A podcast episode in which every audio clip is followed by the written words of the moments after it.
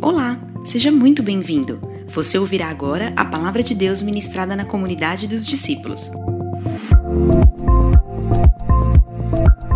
Você pode acompanhar o esboço dessa ministração em nosso app disponível na Apple Store ou no Google Play, e também através do nosso site, comunidadedosdiscípulos.com.br. Pronto! Vamos receber com alegria a mensagem através da pregação de hoje.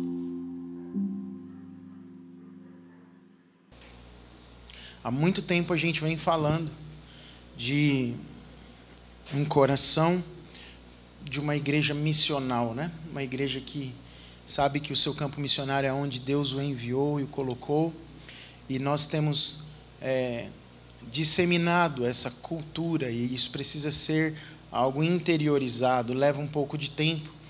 Mas eu me recordo que quando nós começamos os cultos online para valer assim, forte, é, nós havíamos nos preparado há algum tempo, sem saber que estávamos nos preparando. Tiveram igrejas que, por não ter tido esse preparo, precisaram dar uma pausa nos cultos para se organizar, comprar alguns equipamentos para poder começar a transmitir os cultos.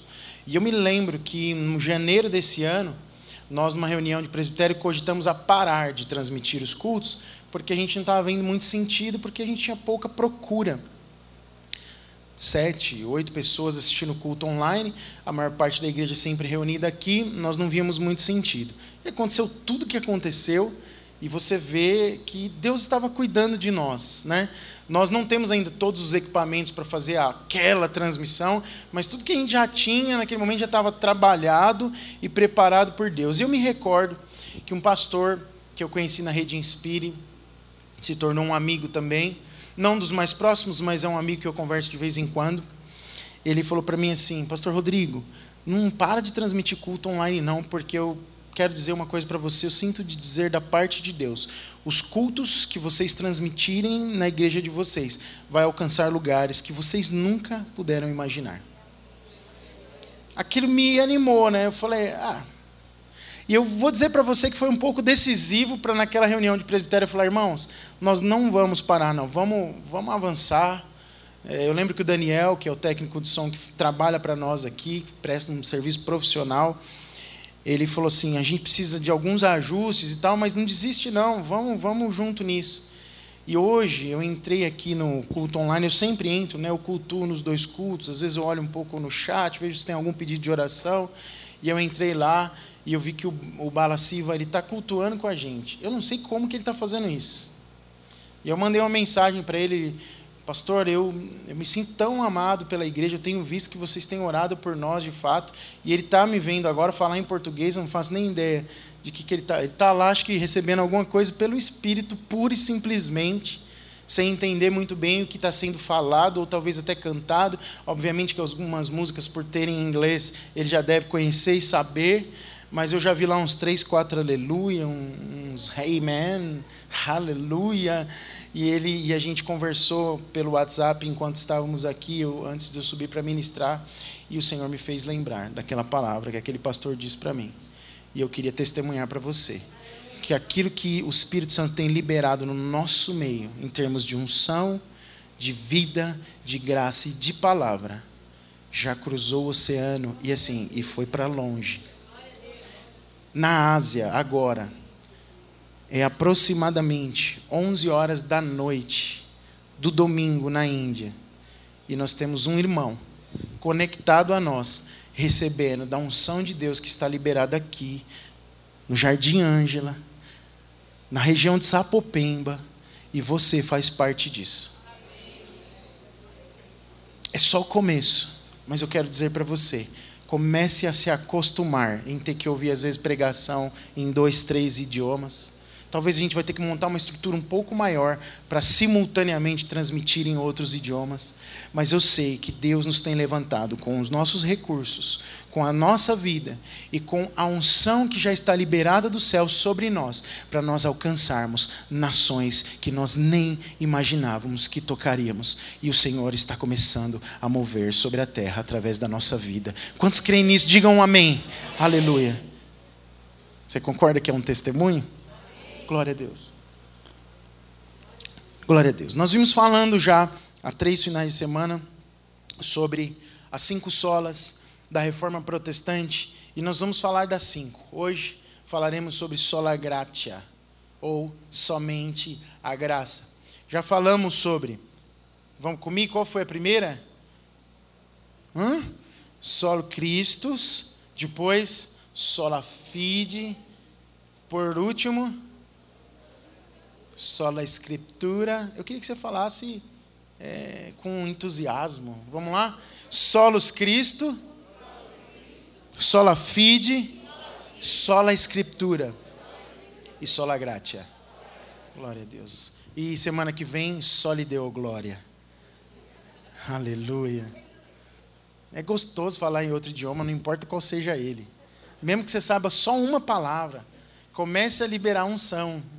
Eu, eu me lembro de um pastor que, uma vez orando por pessoas para destravarem o inglês para serem enviados pelas nações, ele começou a orar e chamou todo mundo lá na frente, falou: Quem fala inglês, sobe aqui que você vai orar pelos irmãos. Aí nós subimos, Danilo estava também, nós começamos a orar pelos irmãos e liberar a palavra. Você vai destravar, vai aprender. Quando terminou a oração, o pastor falou assim: Agora fala inglês. Aí os irmãos ficaram assim. Você sabe alguma coisa? Aí o pastor olhou para eles e falou: The books on the table. Fala aí, irmão. Começa a destravar o que você sabe. Todo mundo sabe aqui The books on the table, não sabe? The book is on the table. Eu não tenho um book tradicional como o pregador que me antecedeu, mas o book virtual, ah, o livro está sobre a mesa. The books on the table. Aleluia. Vamos pregar, né, irmãos? Vamos falar da palavra de Deus. Aleluia. E nós temos sido marcados pelas bases de uma reforma que voltou para uma origem, que buscou é, nas Escrituras aquilo que havia se perdido com o tempo, com tradições humanas, com ritos humanos, é, um combate de homens de Deus contra as indulgências, contra o poder político e financeiro que começou a entrar dentro da igreja e se perdeu no sentido de não ser voltado mais aquilo que a gente ouviu semana passada, às Escrituras, ao que a palavra de Deus realmente nos ensina. E temos recebido muito de Deus. E só lá gratia, o nosso assunto de hoje, é, era alvo de uma afirmação dos reformadores, a seguinte: o artigo pelo qual a igreja se mantém de pé ou cai. Somente a graça é o motivo pelo qual a igreja se mantém de pé ou ela cai. Antes de falar propriamente sobre a afirmação de somente a graça, a gente precisa enxergar com destaque o retrato, o quadro nas Escrituras que revelam quem nós somos antes de conhecer Jesus e de receber da graça de Deus. O que é a humanidade sem Cristo? O que é a humanidade no pecado? O que é a humanidade diante de Deus? Ela está debaixo de um, uma situação dramática, um quadro completamente dramático. Os homens são descritos como tendo uma mente enebrecida, uma mente completamente tomada pelo pecado e tendo seus corações maus, corações malignos. Lá em Marcos, capítulo 7, versos 21 a 23, diz assim a Bíblia: Pois do interior do coração dos homens vêm os maus pensamentos, as imoralidades sexuais, os roubos, os homicídios, os adultérios, as cobiças, as maldades, o engano, a devassidão, a inveja, a calúnia, a arrogância e a insensatez. Todos esses males vêm de dentro e tornam o homem impuro. Toda sorte de impureza e de malignidade estão dentro do homem. E o homem está também debaixo do poder do diabo. Em João 8, versos 44 e 45, diz assim a Bíblia. Se você está vendo o texto comigo, por favor, acompanhe e leia, mesmo que baixinho aí, mas leia junto. Verso 44 de João 8 diz assim: Vocês pertencem ao pai de vocês, o diabo, e querem realizar o desejo dele. Ele foi homicida desde o princípio e não se apegou à verdade, pois não há verdade nele. Quando mente, fala a sua própria língua, pois é mentiroso e pai da mentira. No entanto, vocês não creem em mim, porque lhes digo a verdade. Uau! Que pegada forte. Mas essa é a realidade do homem sem a graça de Deus. Também os homens são também descritos num estado de escravidão e de vício. Você vê isso lá em Efésios, capítulo 2, versos 1 a 3. Diz assim: Vocês estavam mortos em suas transgressões e pecados, nos quais costumavam viver quando seguiam a presente ordem deste mundo e o príncipe do poder do ar, o espírito que agora está atuando nos que vivem na desobediência. Anteriormente, todos nós também vivíamos entre eles, satisfazendo as vontades da nossa carne, seguindo os desejos, os seus desejos e pensamentos. Como os outros, éramos por natureza merecedores da ira. Era isso que merecíamos. E sem uma ação que pudesse ser proveniente do próprio Deus, a humanidade vai se encontrar num estado de completa degradação espiritual, insensível às, ao desejo e à vontade divina de Deus, o nosso Pai, vivendo debaixo de mentira e da escravidão de Satanás, do diabo, incapaz de sozinho se livrar desse jugo de malignidade. Nós não podemos nos livrar sozinhos. Então, os seres humanos, em rebelião contra Deus, não conseguem, em hipótese alguma, transcender as suas inclinações à malignidade, ao mal. É impossível sem o Senhor. Uma vez que você vive na sua natureza humana, na escravidão do pecado. A carne é escrava do pecado. Então, esse é um quadro triste. É um retrato triste. E como, seres como os seres humanos, eles podem, é, de uma forma, de uma vez por todas, se ver livre desse quadro. Fugir disso, sair disso. Ninguém em sã consciência que recebeu de Deus a revelação quer viver nessa prisão. E os reformadores, é, seguindo Agostinho de Hipona, eles afirmaram o seguinte: após a queda, a vontade se tornou escrava do pecado. Ou seja, lá em Adão e Eva, a vontade se tornou escrava do pecado. Embora criados com a verdadeira liberdade, Adão e Eva a perderam após a entrada do pecado na criação. A nossa vontade, que é pecaminosa, porque somos filhos de Adão, o primeiro homem criado, ela é inclinada sempre para o pecado. Quantas vezes a gente já ouviu o exemplo aqui da criança pequenininha que ela quer fazer o que é errado?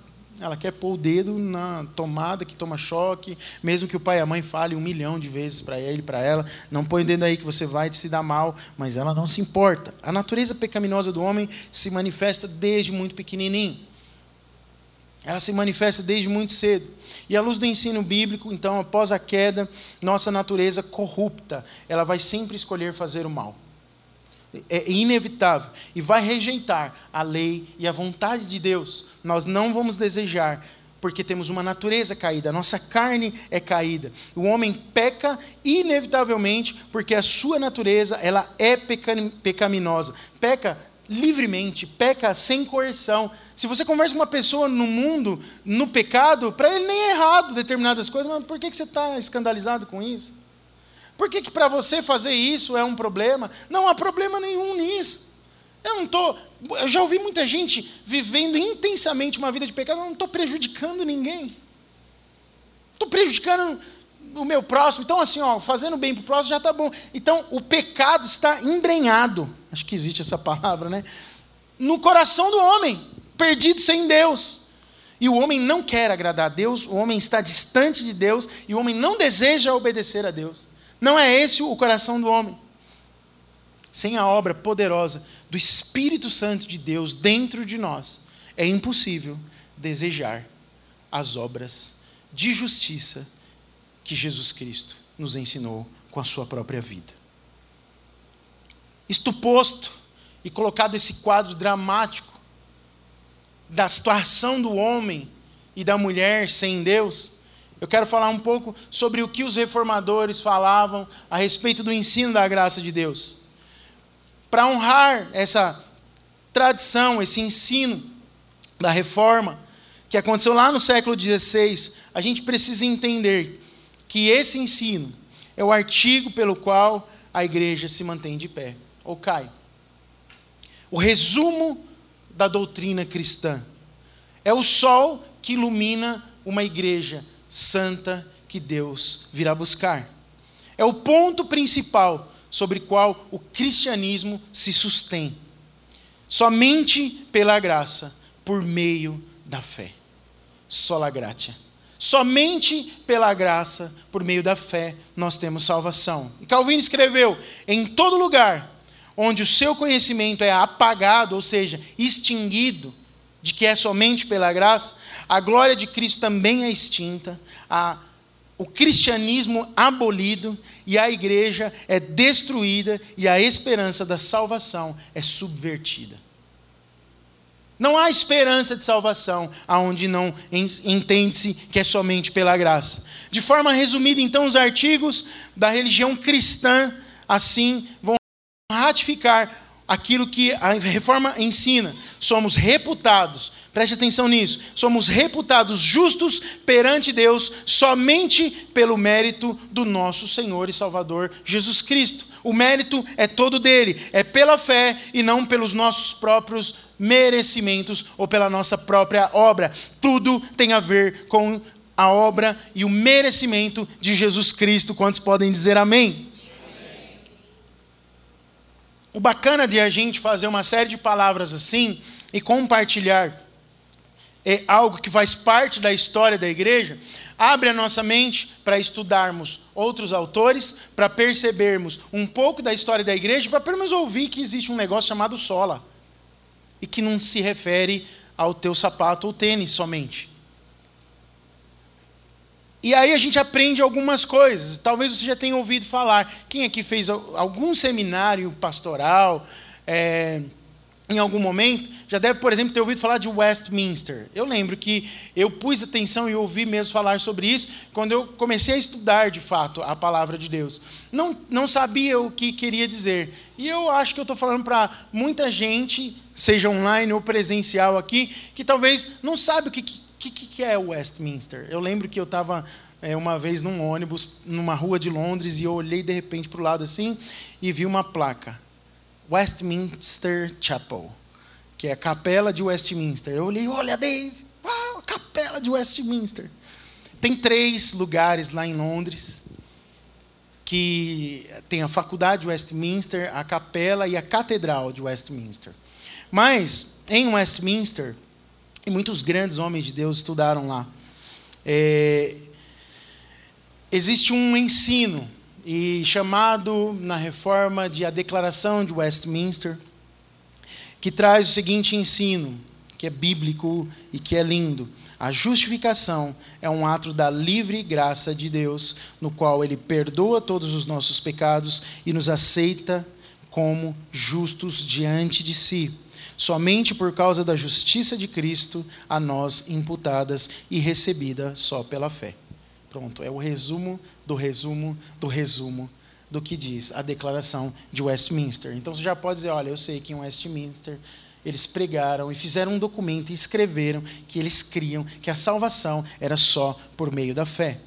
O fundamento da nossa salvação então é a graça pura de Deus. Por que é importante a gente saber de história e saber do que aconteceu? Porque os que vieram antes de nós e que são precursores, eu estava ouvindo um podcast esses dias sobre é, a declaração de Westminster, mas virou uma aula de história da igreja enorme para contar um pouco de, da origem disso tudo. Né? Então os americanos receberam algo poderoso da parte de Deus e são muito abençoados porque receberam coisas antes de nós até, mas tudo começa ali na Europa. Suíça, Alemanha, Inglaterra, são os lugares onde Deus levanta homens que foram fundamentais no processo de conhecimento, de revelação do poder das Escrituras e daquilo que nós temos compartilhado nesses dias. Portanto, eu quero desafiar você. A tem tanto material bom hoje em dia que você pode procurar, ler, entenda mais um pouco sobre isso, leia sobre as cinco solas, leia sobre a reforma protestante, leia é, sobre o, um, pega um livro da Bíblia, vai procurar comentários sobre ele, Leia Romanos inteiro. Leia os quatro evangelhos. Não passe o ano inteiro sem fazer essas coisas. Se dedique a isso. Sabe por quê? É como o Danilo compartilhou semana passada. Nós precisamos ter um pouco de bereanismo em nós. Não fica aceitando tudo que todo mundo fala para você. Não fica só é, se guiando por aquilo que é a onda do momento. Parece que até no Evangelho isso chegou, né? Tem uma onda do momento, vamos por aqui. Né? É uma onda da música, é, é, e a música vira uma pregação, você sabe disso, né? que é uma das formas de se pregar é por meio da música. Então, a gente vai é, se guiando por ventos de doutrina que nós não paramos para checar. E eu nem estou fazendo nenhuma crítica a ninguém especificamente aqui. Apesar de ter muita bagunça hoje em dia aí, que me preocupa e às vezes eu falo, meu Deus, daria para blindar a igreja e ninguém ver mais determinadas coisas na internet? Não, não dá. Eu não tenho essa opção. Então, se eu não tenho essa opção, a minha opção é desafiar você não é acreditar naquilo que é pregado nesse púlpito, mas é pegar os escritos, pegar a palavra e ver o que referências, homens de Deus, falaram sobre aquilo e estudar. E se pôr dentro, leia, estude as escrituras, tenha prazer nisso, entenda o que é sola gratia por você mesmo. Deseje isso, estude isso, gaste tempo ouvindo aqui e vai para casa ver se o que esse humilde pastor lhes fala é verdade segundo as Escrituras e a palavra de Deus. Faça isso por você mesmo.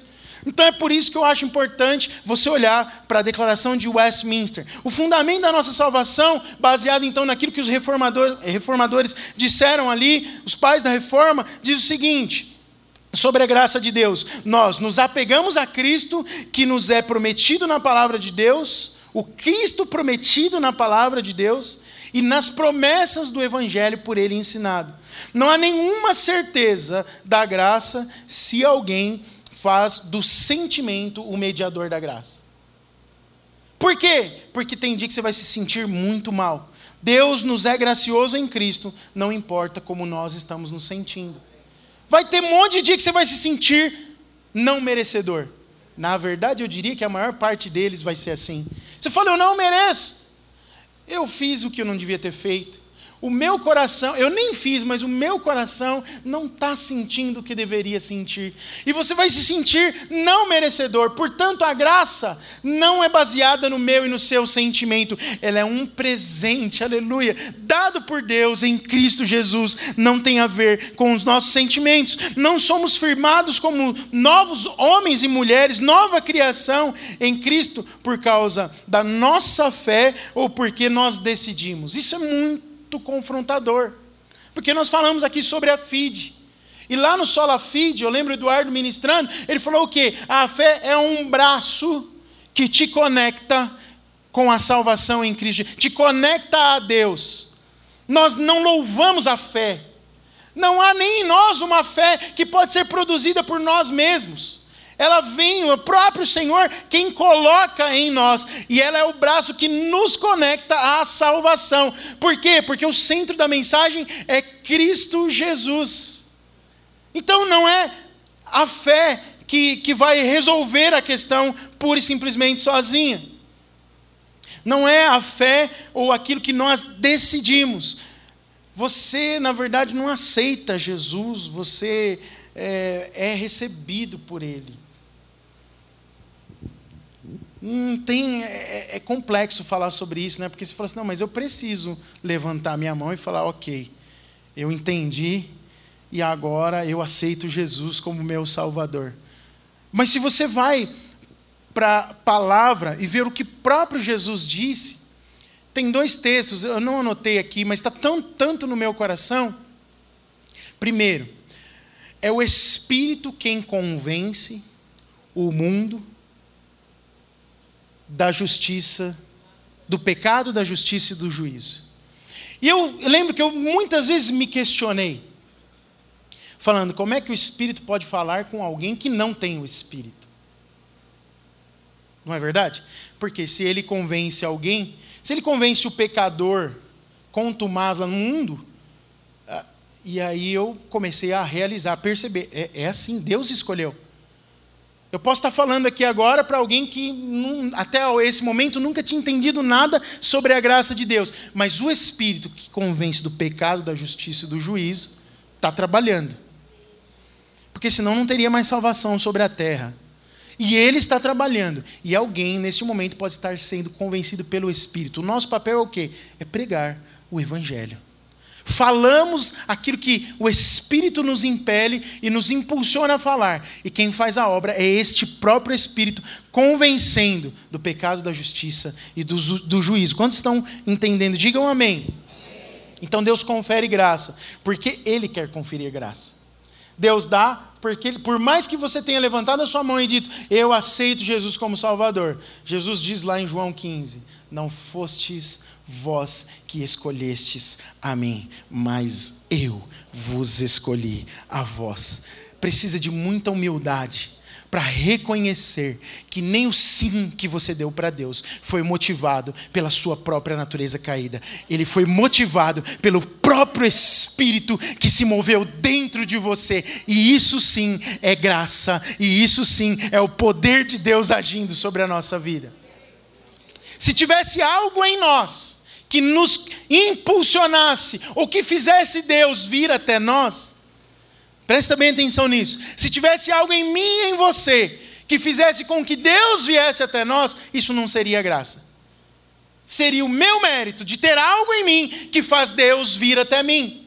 Mas não. Aquilo que há em mim que fez Deus se conectar a mim novamente chama-se graça de Deus por meio do amor de Jesus Cristo no meu coração. O Espírito Santo se move e me conecta a Deus por meio de Jesus Cristo. Isso é maravilhoso. O nosso ego às vezes não nos permite admitir nem que tudo é sobre Deus e a sua vontade. É sobre Deus e a sua vontade, não sobre nós. Aleluia. Deus confere então graça para quem Ele quer dar graça.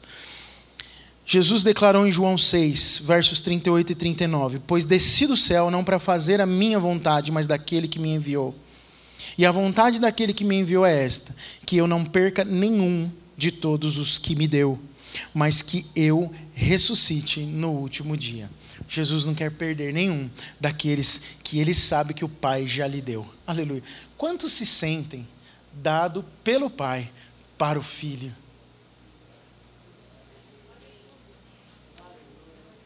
Eu tenho pensado muito nesses dias, até casamento eu estou pregando isso.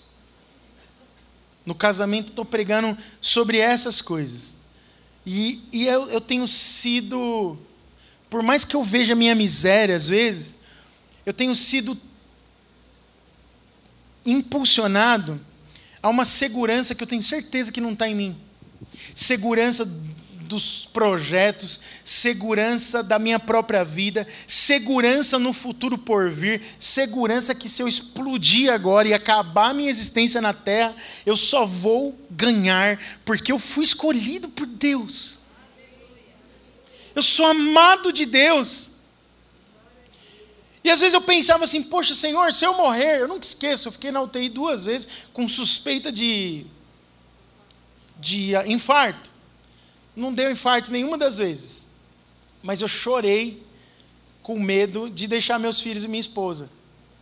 Eu não tinha medo do futuro, não. Eu estava tranquilo, mas eu, eu tinha medo do futuro deles. E nesses dias, eu tenho certeza, a segurança, eu estou falando disso de morte, eu não vou morrer cedo, não. Você vai ter que me aguentar muito, tá? Ainda. Mas eu estou falando disso porque é só para você entender a base de comparação. Eu ficava preocupado, quem vai cuidar, quem vai dar comida para essas crianças que eles comem demais, Senhor, né? E eu falo, oh, Jesus, eu não posso deixar a Deise sozinha. Eu, ela precisa muito de mim, Senhor. É, sem mim, ela vai, vai ficar perdida na vida, não é verdade, amor? Eu falava, oh Deus, essa mulher não me deixa ir agora, Pai. Essa era a minha insegurança. Mas ó, eu vou dizer para você que eu estou tão em paz que se eu partir agora, Deus prepara tudo. Acho que Deus cuida deles assim. Eu acho, não tenho certeza, muito melhor do que eu posso cuidar. Meus filhos são de Deus, minha esposa é de Deus. Não há problema nenhum com o que vai acontecer depois que eu partir. Há uma segurança no meu coração. A gente vive numa família preciosa, eles são amados por vocês. Deus, na minha falta, Ele tem outras pessoas para pôr, para apoiar aqueles que estão perto de mim e que são, mas sabe por quê? Porque não sou eu que amei vocês primeiro, não são vocês que amaram a minha família primeiro, não, o Senhor te amou primeiro, me amou primeiro, e Ele não pode falhar nisso, sabe por quê? Ele iria contra a própria palavra dele, escondidos nele. Nós temos abundância de graça para tudo que nós precisamos e nós temos segurança, a graça de Deus. E essa certeza produz dentro de nós segurança. E eu pergunto agora para você: você se sente seguro? Você está seguro?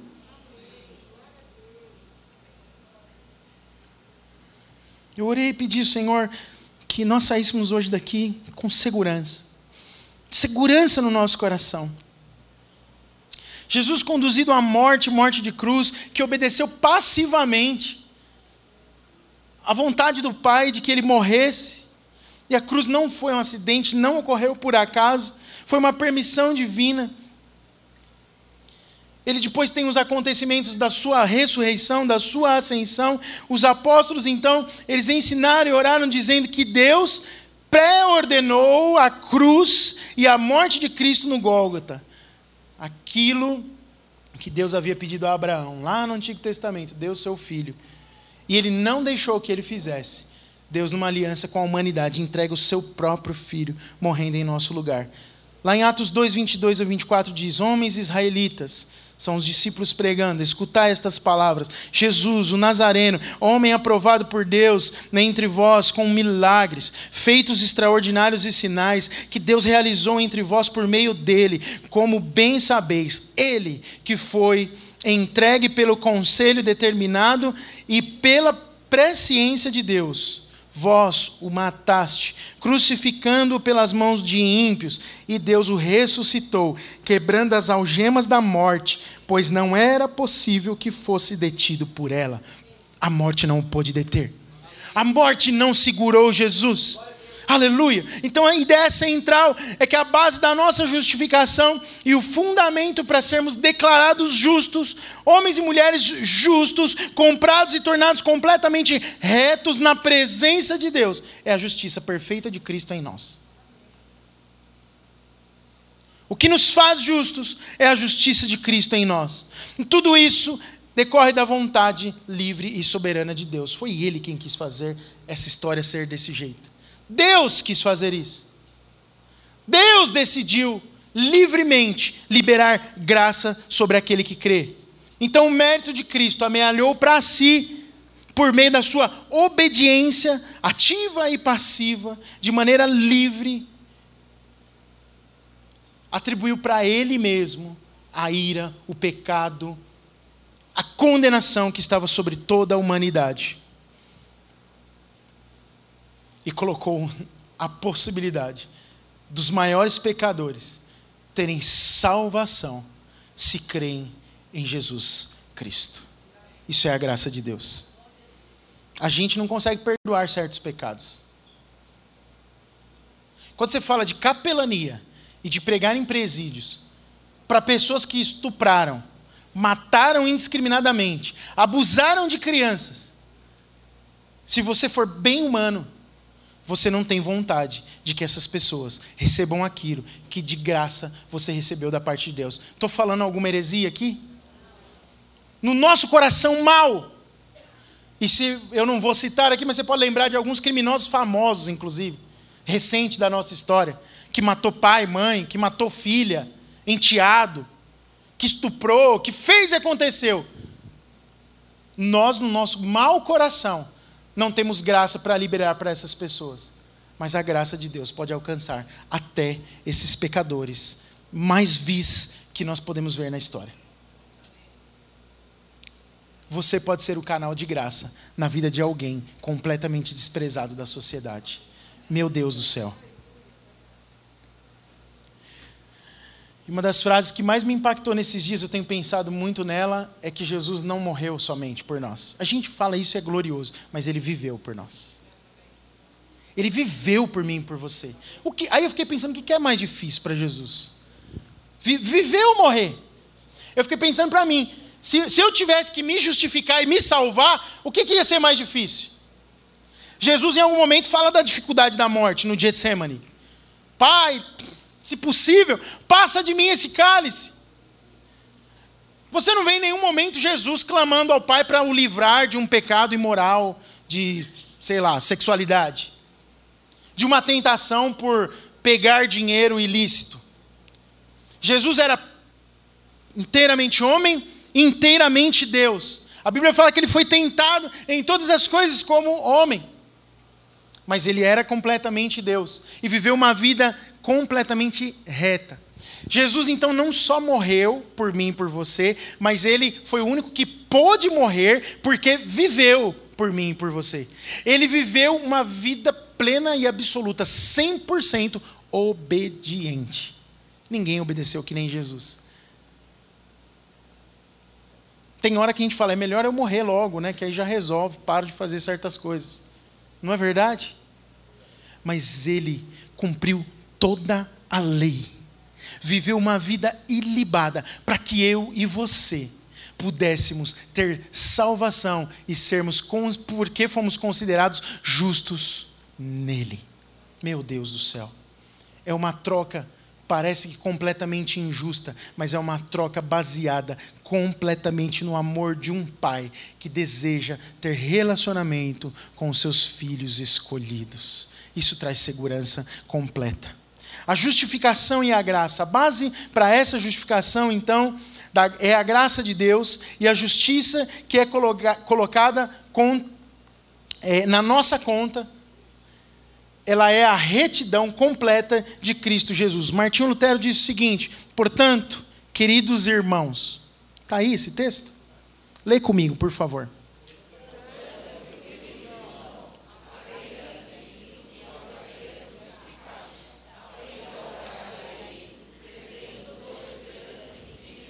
e diga: E eu sou o teu pecado. Tomaste em ti mesmo o que não eras, e deste-me o que não sou.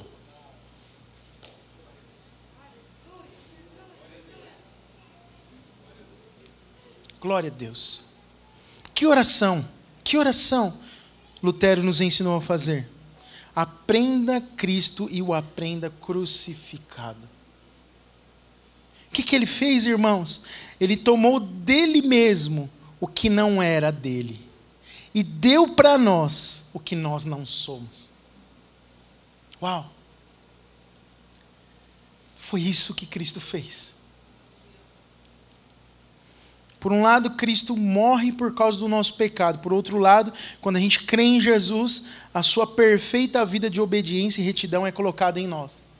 Então tem sofrimento e sacrifício e tem um prêmio que nós recebemos completamente de graça. É pura graça. A igreja ela é reformada e continua sendo reformada, e por isso somos contados como homens e mulheres justos, retos, íntegros, por causa da justiça de Deus em nós. No Novo Testamento, às vezes, ele se refere a nós como homens e mulheres pessoalmente santos, mas por quê? Por causa de que somos considerados santos por Deus em virtude da justiça de Cristo que está em nós. Não há outra razão para isso. Isso acontece uma vez, não é de pouco a pouco. Acontece uma vez e pronto. É uma questão de posição. Você foi justificado pela graça de Deus quando creu em Jesus Cristo. Paulo, em, em 2 Coríntios 5, versos 19 e 21, diz o seguinte: Ou seja, que Deus, leia comigo, vamos lá. Que Deus em Cristo estava reconciliando consigo o mundo, não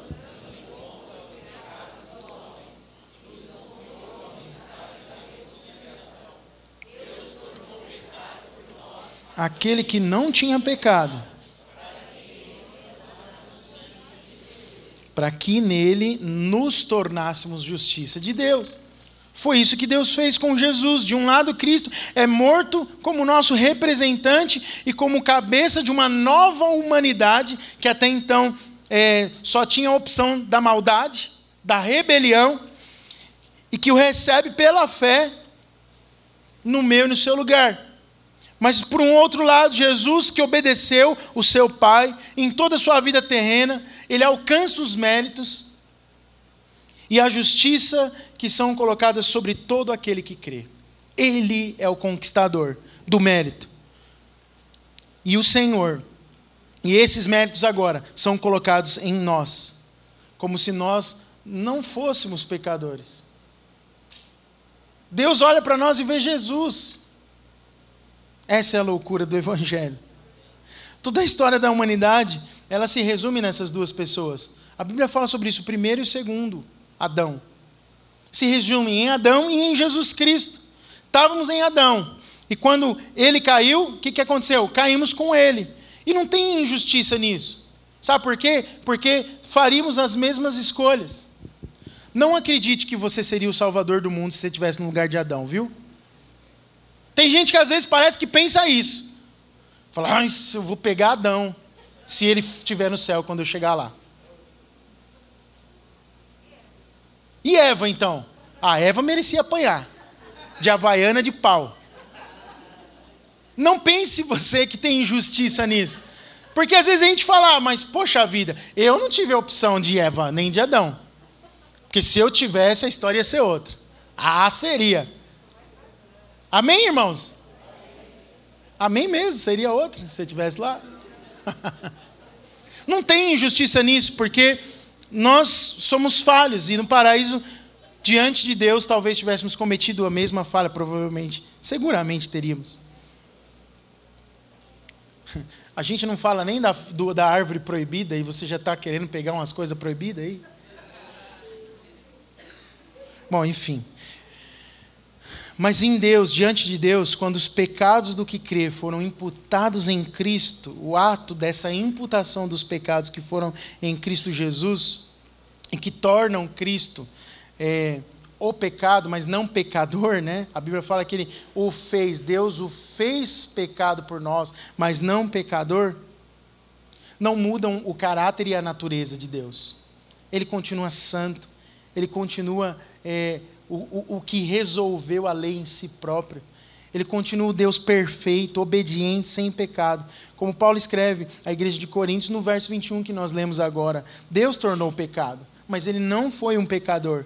Então, Cristo não conhece o pecado, mas foi apontado por Deus como nosso representante. É isso, ele substituiu-nos.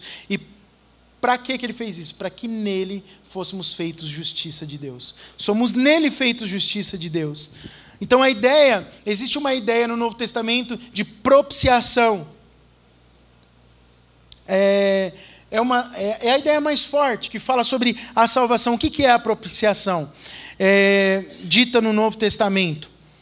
É para comunicar que Deus colocou Cristo no lugar de pecadores no Gólgota. Ele foi o Cordeiro de Deus que morreu pelos nossos pecados, para que todos pudessem ser salvos. Quando Jesus ele é batizado, ele inaugura o seu ministério, Deus fala assim: Olha, este é o meu filho amado, de quem eu me agrado.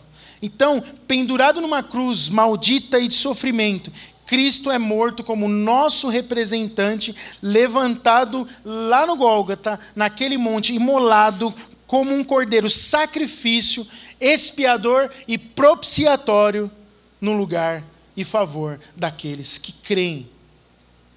No Antigo Testamento, os animais eram mortos e havia propiciação pelos pecados dos homens por causa de um animal. Mas Cristo está em Hebreus, uma vez por todas, resolve essa questão. E hoje nós temos acesso ao Pai por meio do Filho. O que o filho vê, então, numa situação de sofrimento na cruz, é a face do Pai, mas não de amor mais. As palavras de Jesus denotam isso. Deus meu, Deus meu, por que me desamparaste? Eloí, Elohim, lama sabachthani. Cristo está angustiado. Por quê? Porque ele não vê mais a face de amor, mas ele vê a face da ira de Deus desferida em si próprio. Ele sentiu o que eu e você sentimos quando vemos o tamanho do amor de Deus e enxergamos aquele quadro que eu acabei de narrar no início dessa palavra, o quão mal nós somos. E o Senhor vê a face da ira de Deus, porque Deus é santo e não tolera o mal. Quantos entendem isso? Digam amém. Mas Cristo vê isso. Lá em Abacuque 1,3 tem um texto que Abacuque, ele, ele de forma desconcertante, ele fala para Deus que os, Deus permitiu que os caldeus, inimigos do povo de Deus, os ferissem. Abacuque 1,13, tá aí o texto, você pode ler comigo? Tu, que és tão puro de olhos, que não podes ver o mal e não podes contemplar a maldade. Por que ficas apenas olhando para os perversos e te calas enquanto o ímpio devora quem é mais justo do que ele? Imagina essa angústia de Jesus, da humanidade dele, de ver aquele sofrimento e de ver que os que não eram justos não estavam sofrendo aquilo que ele estava sofrendo naquele momento. Então, o que Jesus tem sobre si é a ira de Deus, sendo completamente desferida, mas satisfeita no seu sacrifício. Por isso, não é apropriado a gente dizer que Deus está irado com cristãos que creem em Jesus. Por quê?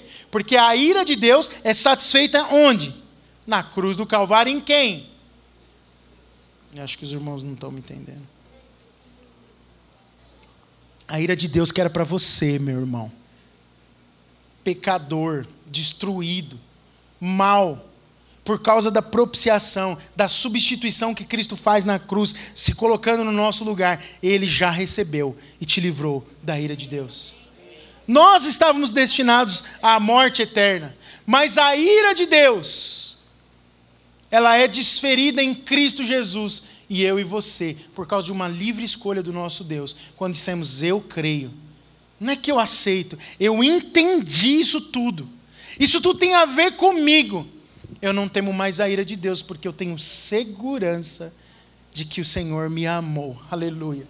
E deu Jesus em meu lugar e hoje eu sou livre, aleluia, da ira e alvo do amor.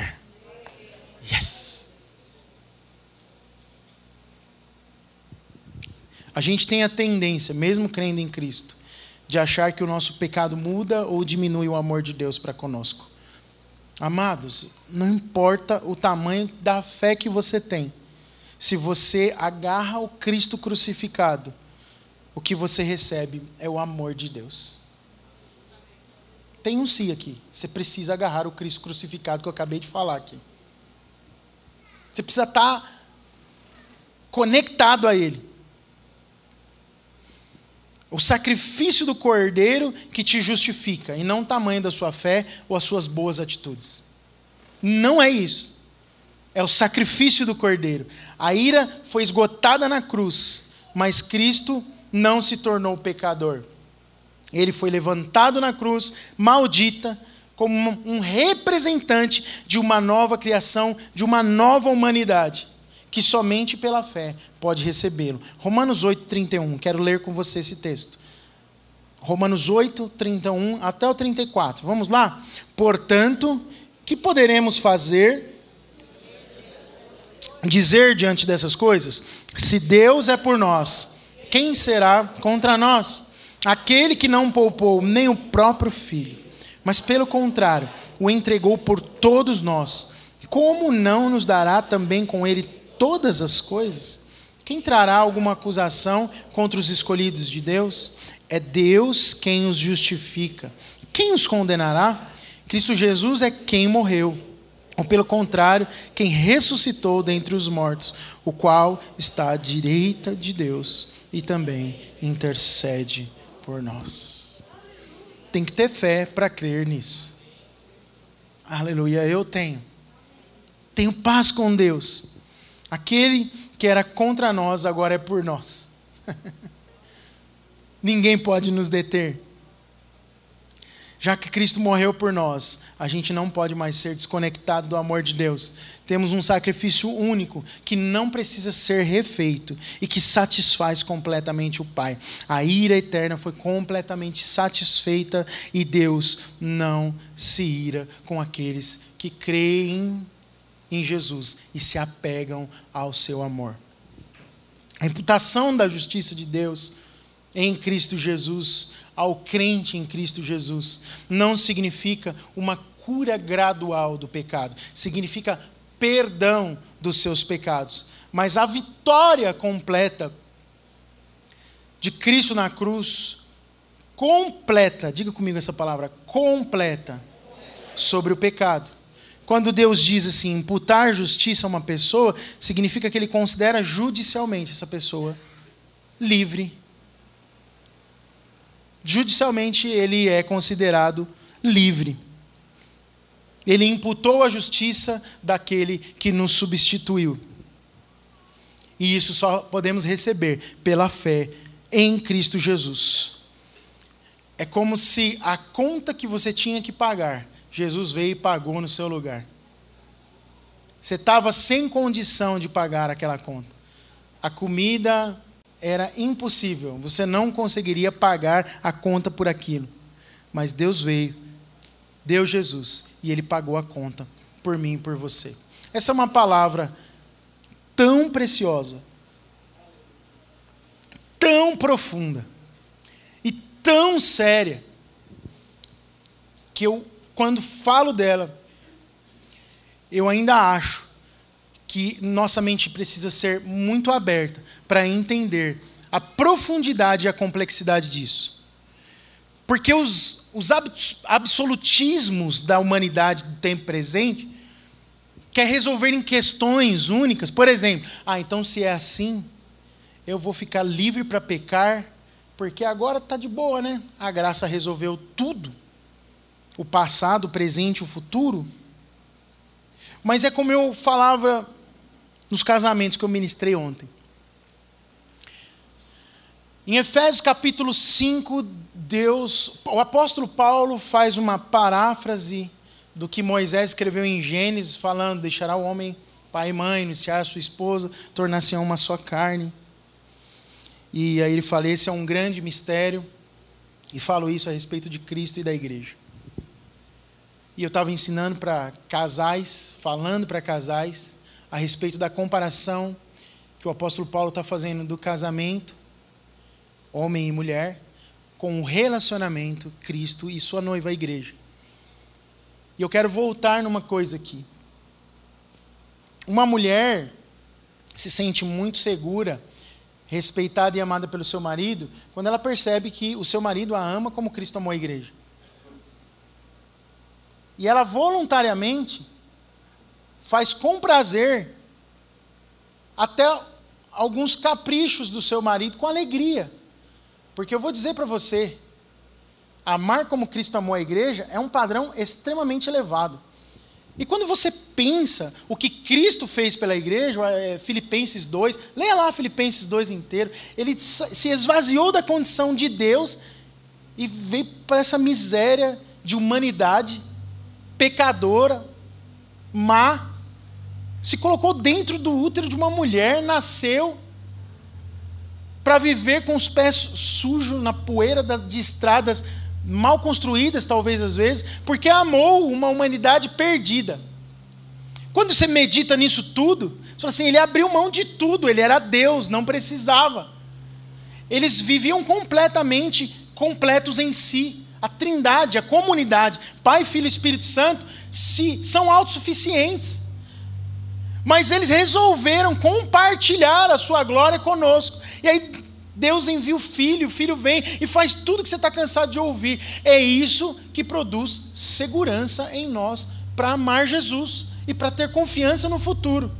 Acontece a mesma coisa, aqui fica a dica entre parênteses, tá bom? Para você, marido está com dificuldade de liderar na sua casa, ame a sua mulher como Jesus, porque ela vai sentir segurança em você e vai entregar tudo. Mas precisa amar como Jesus. E aí eu, um, algumas semanas atrás, eu estava meditando sobre isso eu chorei compulsivamente. Porque quando eu penso nisso, eu devia pensar isso 24 horas por dia. Quando eu penso nisso, eu tenho vontade de fazer tudo o que Jesus queria que eu fizesse me dá vontade. É como se eu falasse: Meu Deus, o Senhor fez tudo isso por mim, eu não merecia nada disso. Então, eu não tenho vontade dessas misérias que o mundo me oferece hoje. Eu olho para o pecado, sinto nojo do pecado, porque eu medito nessas verdades. Porque se eu não medito nessas verdades, eu tenho desejo do pecado. Então, assim, a graça ela é vã e inválida na nossa vida se ela é só uma história contada e não uma realidade consumida, mastigada, ruminada todos os dias por nós. Porque o que vai te livrar de uma vida de pecado não é saber que a graça liberada sobre você, porque alguém disse, é experimentar de maneira prática a graça diariamente na sua vida. Quando criança, tudo que você não quer é que a tua mãe te pegue num ato falho, fazendo o que não deveria estar sendo feito. Por quê? Porque o pau vai quebrar na moleira. Não é verdade? Mas eu vou te falar um sentimento que eu sempre tive quando criança, e eu tenho certeza que você teve também. Ver minha mãe triste quebrava meu coração. E eu já vi minha mãe chorando por alguma coisa errada que eu tinha feito. Aquilo, quando eu vi a primeira vez aquilo acontecer, pior que não foi uma vez só, Walter. Ela chorou mais do que uma vez por alguma coisa que eu fiz. Aquilo me destruía por dentro. Por quê? Porque minha mãe queria o meu bem, ela sabia que o que eu estava fazendo não era ruim. Agora pensa em Deus Pai. E aí eu falava, eu não posso mais fazer isso porque isso aqui arrebenta com a minha mãe ela vai ficar mal se eu fizer errado de novo. Então, eu pedia para Deus, por favor, me ajuda. Tinha um temor no meu coração. Quando eu entendi a graça de Deus, eu falei: Senhor, eu desejo fazer a tua vontade, porque eu sei que o seu coração também se entristece quando eu, conhecedor da graça, me lambuzo inteiro no pecado. É o amor de Deus que te aproxima dele e te distancia do pecado. Não porque você pecou e errou de novo, que o amor dele é negado a você. Porque nós recebemos Cristo, estamos salvos, ele está amalgamado a nós. Mas quanto mais graça você desfruta diariamente, menos pecado a sua vida vai viver.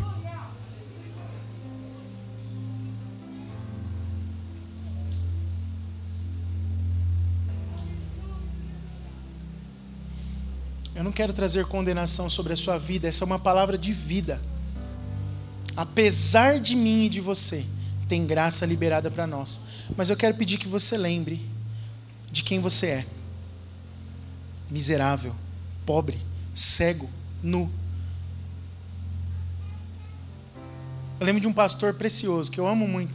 Ele falou assim: às vezes eu estou sem condição, não consigo orar não dá para orar, sei lá, eu ponho uma música no rádio, não consigo orar. Eu começo a pensar em um monte de coisa ruim que pode acontecer comigo. Pecado, acidente, cai a casa, pense em Jó. Vai destruir tudo, acabar tudo na minha casa. E aí ele falou, aí me dá uma motivação de orar. Ó oh, Senhor, guarda minha família.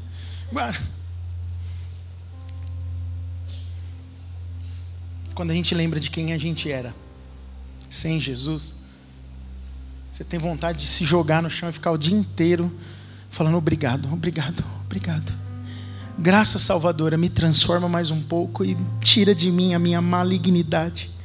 Nós estamos sendo transformados, seremos como Jesus é. Fique de pé no seu lugar. Um outro catecismo, além de Wittenberg, é o de Heidelberg. Esse é alemão, é mais difícil de falar. Talvez um dos é, documentos mais amados da reforma, ele re, resume o ensino sobre a graça e a justificação da seguinte forma: preste atenção, creio que Deus, por causa da satisfação em Cristo, jamais quer lembrar-se de meus pecados e de minha natureza pecaminosa, que devo combater toda a minha vida.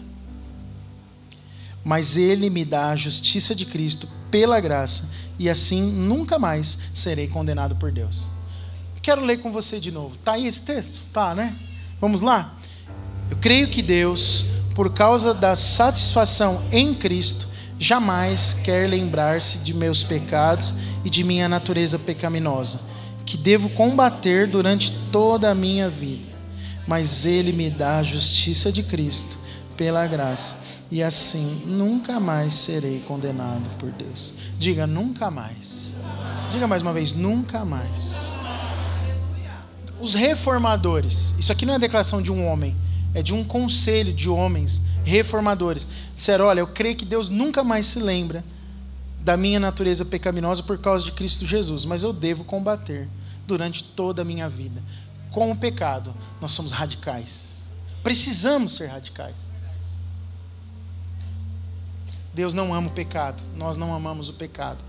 Nós podemos falhar, pecar em algumas vezes, mas nós queremos agradar aquele que nos deu o maior presente, que é a vida eterna. Queria orar com você. Feche os seus olhos, põe a sua mão no coração agora. Lembre de quem você era sem Jesus.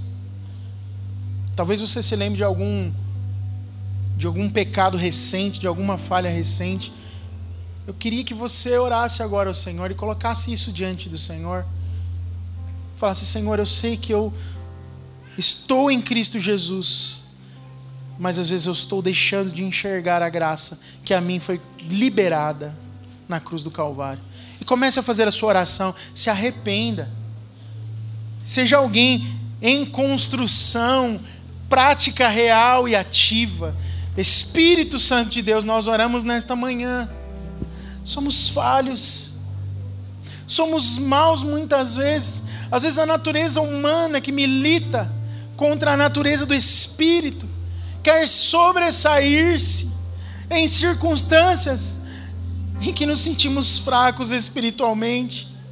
Às vezes, alguém, por causa de uma angústia, uma necessidade pessoal, comete alguma coisa que sabe que não agrada o Senhor e não se sente forte para vencer.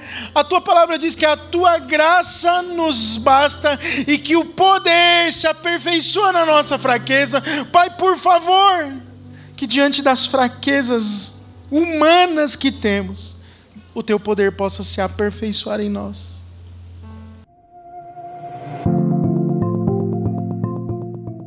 Esperamos que o Espírito Santo tenha inspirado você através dessa palavra. Siga-nos em nossas redes sociais pelo arroba CMDD Oficial. Comunidade dos Discípulos, uma família, muitos lugares. Até a próxima!